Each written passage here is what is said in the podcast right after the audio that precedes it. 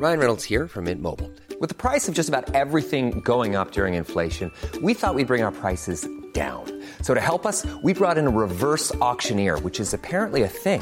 Mint Mobile unlimited premium wireless. Ready to get 30, 30, bit to get 30, bit to get 20, 20, 20, bit to get 20, 20, bit to get 15, 15, 15, 15 just 15 bucks a month. So, Give it a try at mintmobile.com slash switch.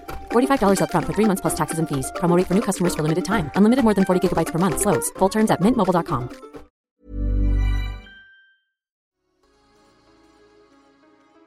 En 1939, du pétrole est trouvé à Douran et le destin du Qatar bascule. Ce bout de désert coincé à l'est de la péninsule arabique, vivant maigrement de sa pêche et de ses perles, devient en quelques décennies l'un des pays les plus riches du monde et met à profit sa fortune énergétique pour exister. Sous le règne absolu de la famille Al Thani, qui fournit au Qatar ses émirs depuis plus de 150 ans, les gratte-ciel croissent plus vite que les libertés. Qu'importe, Doha est transformé et le monde arabe a un nouveau pôle. Alors, cette métamorphose a un coût. Tension diplomatique régionale, accusation d'hébergement de terroristes, pays le plus polluant du monde par habitant, droits de l'homme bafoués. Le Qatar, piqué, réplique par Al Jazeera, Beansport, Qatar Airways, et veut montrer à la planète un beau visage. L'histoire s'arrête là. Place au voyage. Et à cette Coupe du Monde hivernale si spéciale, le Qatar l'a voulu. Est-il prêt?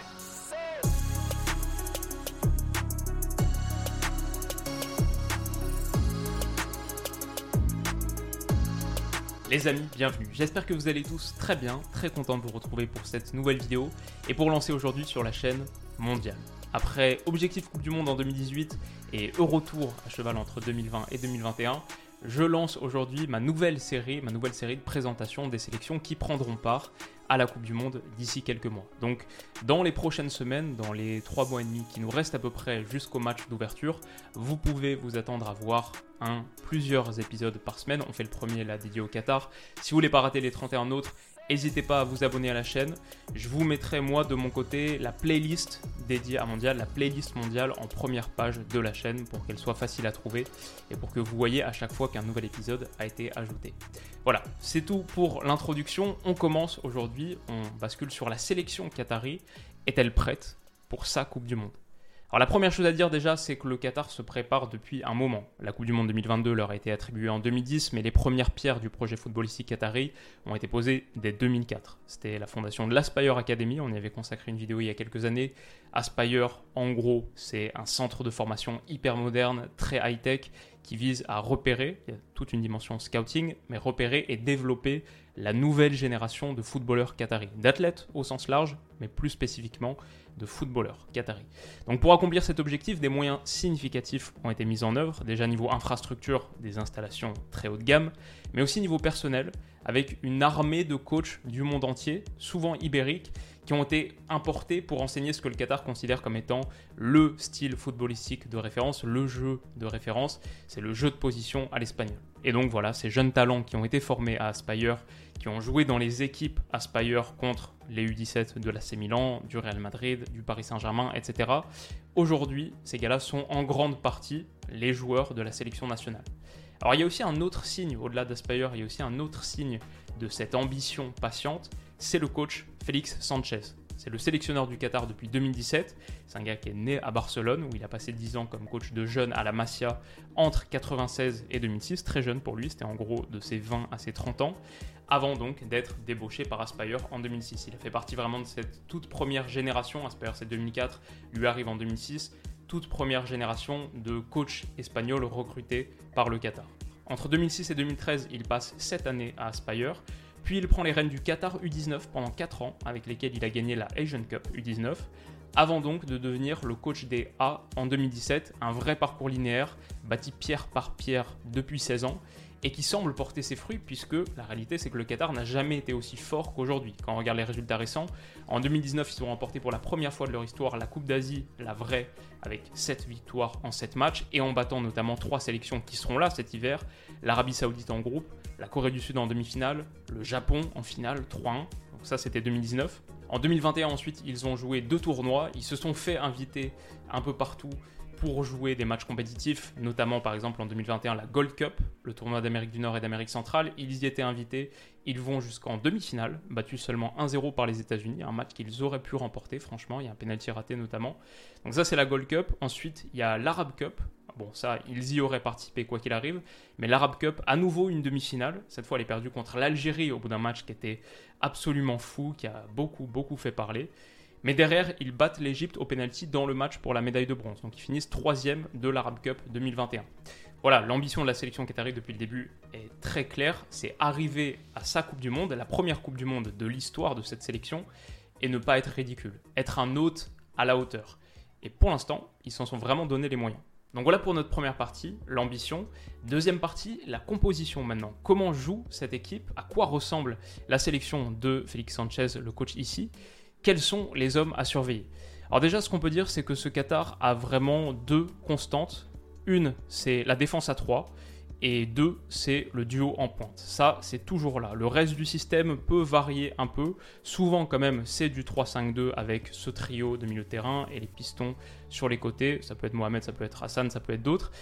Parfois, c'est plus du 5-2-1-2. Donc, au lieu d'avoir un milieu à 3 avec une pointe basse, on a un gars plus haut sur le terrain qui participent aux offensives de cette manière. Parfois, c'est du vrai 5-3-2, donc avec des pistons qui sont en réalité des joueurs très défensifs, des défenseurs très bas. Ça, c'est contre les grosses équipes, notamment les grosses sélections, quand le Qatar est plus bas. Mais ce qui est certain, voilà, c'est qu'il y a toujours cette défense à 3 et il y a toujours ce duo d'attaquants. Et ce duo d'attaquants, c'est toujours les mêmes gars. C'est Akram Afif et Almoez Ali. Ça, c'est vraiment les deux stars du Qatar. Les deux sont issus de l'Aspire Academy. Donc Akram Afif et Almoazali, les deux sont issus d'Aspire. Les deux sont droitiers. Les deux ont 26 ans. Mais les deux ont vraiment des qualités extrêmement différentes. Un profil très différent. Akram Afif, ici, c'est vraiment le 10 typique cheveux longs, extrêmement créatif, meneur de jeu presque à l'ancienne, sauf qu'en fait il est assez mobile, capable de vrais dribbles tranchants. Il a été élu joueur asiatique de l'année en 2019, a vraiment beaucoup de flair et de vision, je trouve. C'est un bon tireur de coup de pied arrêté aussi. Pas un mauvais finisseur, il a 22 buts en 75 sélections, ça en fait le quatrième meilleur buteur de l'histoire du Qatar. On le retrouve le plus souvent dans l'axe, un peu en retrait à la baguette, comme ça en décrochage pour servir al Ali, mais il est confortable aussi avec l'idée d'occuper la largeur. Il peut se déporter sur le côté. On le voit ici par exemple pour profiter de sa qualité d'accélération dans les zones à plus faible densité. D'ailleurs en club, à Al Sadd au Qatar, il joue la plupart du temps ailier gauche. Donc ouais, vraiment pas mal de choses à aimer chez ce joueur. C'est d'assez loin le meilleur joueur du Qatar, je dirais, celui que j'ai mis sur la miniature. Akram Afif, on devrait voir des trucs sympas de sa part d'ici quelques mois. Donc voilà pour Akram Afif, la star, je dirais, de cette sélection. La deuxième, c'est son partenaire offensif, c'est Almoez Ali. Dans un registre tout à fait différent, lui c'est vraiment un pur neuf, grosse qualité athlétique, dans les airs à la réception des centres, mais je dirais surtout sur l'accélération pour prendre la profondeur. C'est un vrai neuf de profondeur. Il a une belle frappe de balle, ce qui lui permet aussi d'être dangereux à mi-distance. Il a marqué pelleté de but pour le Qatar, 4 en 5 matchs de Gold Cup 2021, 9 en 7 matchs d'Asian Cup 2019, celle que le Qatar remporte. Al Ali, tout court, c'est le meilleur buteur de l'histoire de la sélection qatari avec 39 buts, et il a marqué les 39 en l'espace de 4 ans. Alors mon avis perso, c'est que malgré tout ça, ça peut paraître contre-intuitif, mais malgré tout ça, je trouve pas qu'il soit particulièrement un bon finisseur. Je me suis fait quasiment toutes ces occasions avec le Qatar depuis 4-5 dernières saisons, celle en club aussi. Il y a beaucoup de ratés qui sont un peu douteux, voire franchement choquants. Mais voilà, les chiffres sont là. Même en club avec Al Duhail, il sort de la meilleure saison de sa carrière sur le plan statistique. Je crois que ce qu'il faut en conclure, c'est que malgré son taux de finition que je trouve assez moyen, grâce à ses qualités de déplacement, il se génère tellement d'occasions qu'il n'a même pas besoin d'être un tueur pour scorer énormément ce qu'il fait. Et donc ça, c'est quand même assez intéressant. C'est aussi un gars, on peut le souligner, c'est aussi un gars qui ne ménage pas ses efforts. Je l'ai vu faire des courses de pression de taré, ce qui est très bien. Mais aussi peut-être qu'avec toute cette activité, peut-être que ça lui arrive de manquer un peu de lucidité dans le dernier geste. Peut-être que ceci explique cela également. Quoi qu'il en soit, Al Ali, c'est un bon joueur. Et ce qui est intéressant, c'est qu'il est assez complémentaire d'Afif. Euh, Afif qui décroche et Al Ali qui prend la profondeur, c'est vraiment le schéma de jeu typique du Qatar. On le voit ici contre le Panama par exemple. Plus globalement, la relation entre les deux, je dirais que c'est la force numéro une de cette équipe. On parlait de la victoire à l'Asian Cup en 2019. Bah, le premier but en finale contre le Japon, typiquement, c'est une action initiée par Afif et finie, très bien d'ailleurs, par Almoez. ensuite, les autres joueurs importants de cette équipe, déjà, je dirais le trio du milieu de terrain, c'est quasiment toujours le même. Boudiaf en 6, Atem à sa gauche et Al-Haidos à sa droite. Al-Haidos qui est peut-être le troisième joueur le mieux côté du Qatar, peut-être. Les trois ont 31 ans. Euh, les trois ont beaucoup beaucoup d'expérience ensemble. Ils sont par exemple tous les trois dans le top 10 des joueurs les plus capés de l'histoire du Qatar. Alaidos c'est le numéro 1 avec 163 sélections. Atem et Alaidos, les deux milieux relayeurs, ont une bonne frappe de loin. Ils peuvent être assez dangereux à mi-distance, marquent régulièrement des buts. Voilà, c'est dans l'ensemble un trio très expérimenté qui peut manquer un peu de mobilité, on va pas se mentir. Pas de très grosse qualité technique non plus. C'est pas un entrejeu par exemple qui va mettre le pied sur le ballon et véritablement dicter le tempo. Le but pour le Qatar en possession, c'est surtout d'aller toucher Afif et Almoez rapidement. Donc souvent, le milieu de terrain est sauté via du jeu long, peut-être pour Almoez qui peut ensuite remiser sur Afif. Euh, c'est pas un gros milieu de contrôle et de fort volume de possession. Donc voilà pour le milieu de terrain. Derrière, ensuite, je dirais qu'il y a vraiment un leader de défense assez clair. C'est Boalem Khouri. Lui, on le voit toujours. Et au centre de cette charnière à 3, Boalem Khouri, c'est un Algérien naturalisé qatari en 2013. Au départ, il voulait jouer pour l'Algérie, mais il était un joueur du championnat qatari depuis ses 19 ans. Il a finalement ôté pour le Qatar. À l'époque, c'est marrant, à l'époque où Jamel Belmadi était le sélectionneur du Qatar. On peut imaginer que ça a joué au moins en partie. En tout cas, voilà, derrière, Rouri est vraiment devenu un pilier de la sélection, quasiment une centaine de caps, 31 ans lui aussi, comme les trois gars du milieu de terrain. À ses côtés ensuite, aux côtés de, de que ce soit les pistons, les autres défenseurs centraux, c'est un petit peu moins clair. Je dirais que ça change en fonction des matchs et même les positions sont pas forcément établies. Typiquement Pedro Miguel ici, qui est un autre joueur naturalisé, euh, là sur les derniers I'm Sandra, and I'm just the professional your small business was looking for. But you didn't hire me because you didn't use LinkedIn jobs. LinkedIn has professionals you can't find anywhere else, including those who aren't actively looking for a new job but might be open to the perfect role, like me. In a given month, over 70% of LinkedIn users don't visit other leading job sites. So if you're not looking on LinkedIn, you'll miss out on great candidates like Sandra. Start hiring professionals like a professional. Post your free job on linkedin.com/people today. Match, on l'a trouvé un petit peu central gauche, à gauche de Khoury, mais avant, il était plutôt dans une position de piston droit. Donc, euh, pour signifier que cette défense n'est pas véritablement fixée. Je suis pas sûr que la bonne formule ait été trouvée encore. Donc voilà rapidement ce qu'on peut dire sur le choix des hommes. Peut-être que si on se risquait à synthétiser rapidement le style de jeu de cette équipe qatari, on dirait que c'est une formation qui procède beaucoup par attaque rapide. C'est pas très Masia. Là où on retrouve les principes de la Masia de Félix Sanchez, en revanche, c'est sur l'occupation des cinq couloirs de jeu, un principe cher à Guardiola dont on a souvent parlé sur la chaîne. On sent sur certaines phases une vraie équipe d'entraîneurs modelée par son coach. Collectivement, il y a des choses intéressantes qui sont faites, mais dans l'ensemble, ça reste une formation qui a quand même des difficultés à créer du jeu en dehors de son axe fort à Fif Almoez. En dehors de ça, ça peut être un peu difficile, donc comme on l'a dit, à la récupération, le but c'est surtout de se projeter assez vite et d'aller toucher le plus rapidement euh, tes deux joueurs avancés, Afif et Almoez. On voit aussi parfois des séquences assez drôles, un peu dessinées au tableau noir, presque en mode football américain, comme cette action sur le coup d'envoi contre la Bulgarie.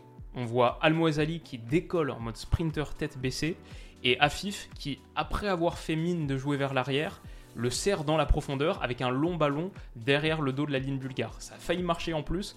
Je trouvais que ça c'était typique de ce qu'on peut attendre d'une équipe Félix Sanchez. Non seulement il y a cette préparation collective, mais ensuite il y a des petites phases qui sont dessinées. Typique Félix Sanchez, je ne sais pas, mais peut-être typique d'une sélection qui manque un petit peu d'armes et qui doit essayer de rivaliser via d'autres manières, notamment sur coup de pied arrêté, où ils se procurent, par exemple, contre les, grosses sélections qu'ils ont jouées en match amicaux, euh, l'essentiel de leurs occasions sont faites sur coup de pied arrêté, où ils sont plutôt pertinents. Donc voilà en gros ce qui est fait avec ballon. Sans ballon, maintenant, ce qu'on peut dire, c'est qu'on voit parfois de la pression haute. Idéalement, je pense que c'est une équipe qui aime être proactive. Maintenant, il n'y a pas non plus de magie contre un gros morceau comme le Portugal, par exemple, qu'ils ont joué en septembre et en octobre dernier ça finit quand même souvent par la force des choses en bloc bas et sur l'ensemble des deux matchs, voilà, ils prennent 7-1, 47 tirs à 8, c'est quand même ce standing là de performance. Donc voilà en gros ce qu'on peut dire niveau style. Peut-être un dernier point qui est intéressant à étudier, c'est d'où viennent ces joueurs. Quand même, quand on parle du Qatar, il y a toujours la question de la naturalisation en trame de fond, en filigrane. D'où viennent ces joueurs-là? Un pays de 3 millions d'habitants qui compte seulement 300 000 citoyens qataris, un pays qui dans le sport a énormément reposé sur les vagues de naturalisation de joueurs étrangers. Bah, disons que en football, sur cette sélection, et en football, c'est moins marqué que dans d'autres sports.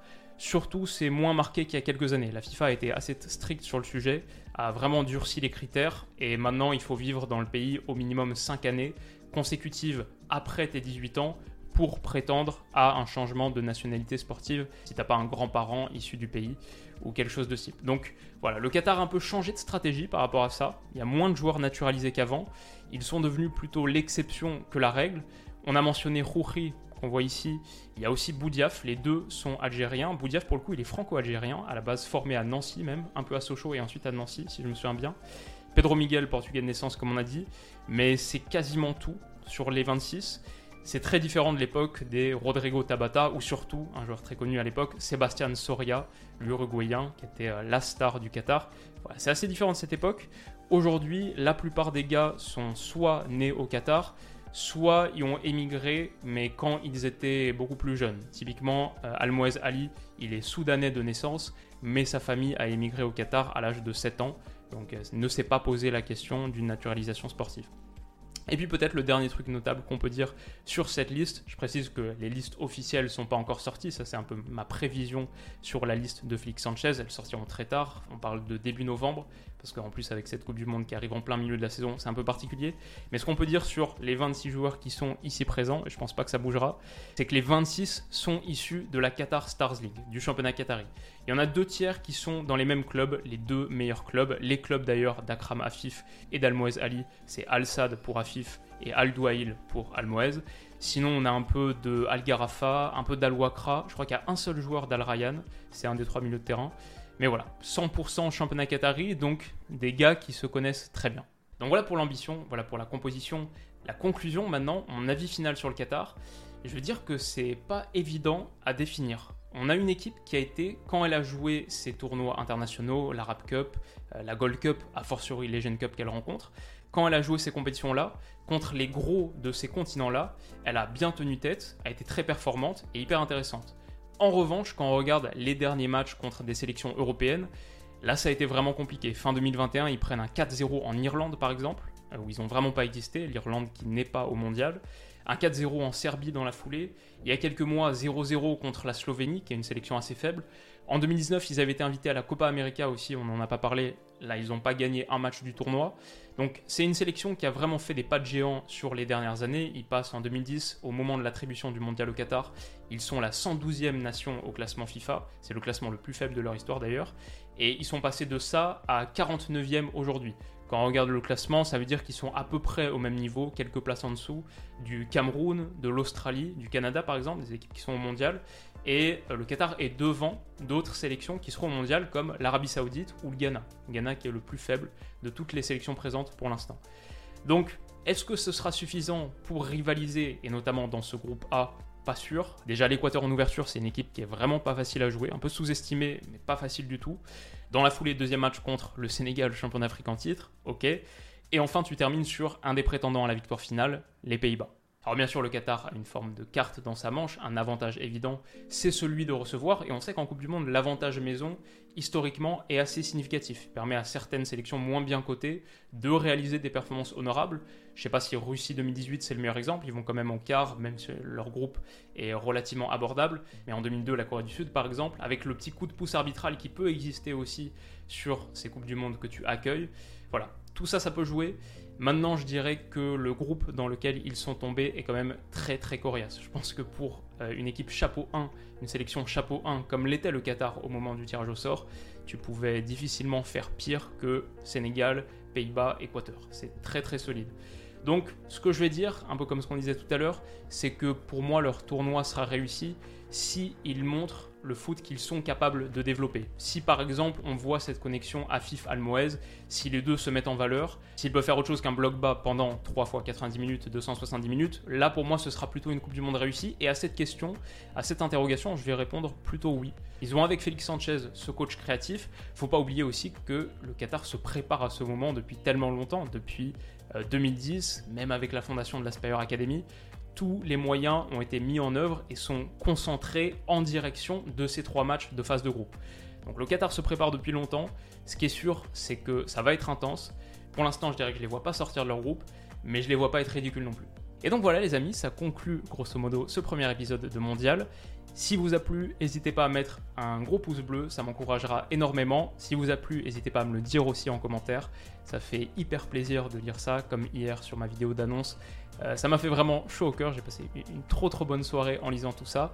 Donc voilà, si ce premier épisode vous a plu, n'hésitez pas à faire tout ça. Si vous voulez pas rater les suivants, et on va enchaîner très très vite, je crois qu'idéalement le deuxième arrive dans quelques jours à peine, parce que mine de rien, le temps est compté, il nous reste 3 mois, 3 mois et demi avant le coup d'envoi. Donc si vous voulez pas rater le prochain épisode, tous ceux qui vont suivre, n'hésitez pas à vous abonner à la chaîne, ça aussi, ça me fera très plaisir. Et enfin la dernière chose à dire, c'est que s'il y en a qui sont spécialistes d'une sélection, leur pays de naissance, leur sélection de cœur, peu importe. S'il y en a qui sont spécialistes et qui ont envie un petit peu de partager leur expertise, j'ai ouvert une adresse mail willowmondial2022 at gmail.com.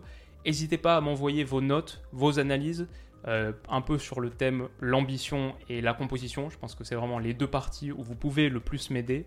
Notamment sur l'ambition, quel est le ressenti au pays. Ça, c'est quelque chose qui est un petit peu plus difficile, comme je disais hier, un petit peu plus difficile à cerner de l'extérieur. Donc n'hésitez pas à m'envoyer vos meilleurs mails. Moi, je les trierai ensuite euh, par sélection et j'essaierai de citer le plus de monde possible en conclusion. Ça m'aidera vraiment. Voilà pour cette vidéo, j'espère à nouveau qu'elle vous a plu. On se retrouve très très vite pour la prochaine, dans quelques jours à peine. Alors d'ici là, comme d'habitude, passez une très bonne journée, une excellente soirée, prenez soin de vous et de vos proches, et on se dit à très vite. Bisous.